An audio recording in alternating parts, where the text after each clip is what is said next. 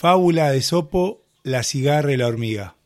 Era un verano muy caluroso, probablemente uno de los más calientes de las últimas décadas. Quizá por eso, la cigarra decidió dedicar las horas del día a cantar alegremente debajo de un árbol. No tenía ganas de trabajar, solo quería disfrutar del sol y cantar, cantar y cantar.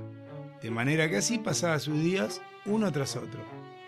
Uno de esos días pasó por allí una hormiga que llevaba a cuestas un grano de trigo muy grande, tan grande que apenas podía sostenerlo sobre su espalda.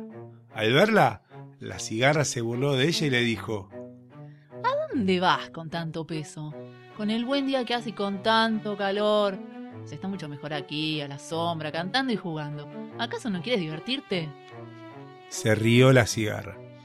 La hormiga se detuvo y miró a la cigarra pero prefirió hacer caso omiso de sus comentarios y continuar su camino en silencio y fatigada por el esfuerzo. Así pasó todo el verano trabajando y almacenando provisiones para el invierno. Y cada vez que veía la cigarra, ésta se reía y le cantaba alguna canción de aires burlones. Qué risa me dan las hormigas cuando van a trabajar. Qué risa me dan las hormigas porque no pueden curar. Así pasó el verano y las temperaturas empezaron a bajar.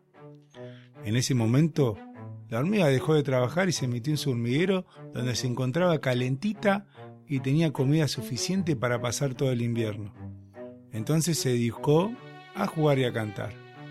Sin embargo, el invierno encontró la cigarra debajo del mismo árbol, sin casa y sin comida. No tenía nada para comer y estaba helada de frío. Fue entonces cuando se acordó de la hormiga y fue a llamar a su puerta. Amiga hormiga, sé que tienes provisiones de sobra. ¿Puedes darme algo de comer y te lo devolveré cuando pueda? La hormiga le abrió la puerta y le respondió enfadada. ¿Crees que voy a darte la comida que tanto me costó reunir? ¿Qué has hecho, holgazana, durante todo el verano? Ya lo sabes. Le respondió apenada la cigarra. A todo el que pasaba yo le cantaba. Pues ahora yo como tú puedo cantar. Qué risa me dan las hormigas cuando van a trabajar. Qué risa me dan las hormigas porque no pueden jugar. Y dicho esto, le cerró la puerta a la cigarra.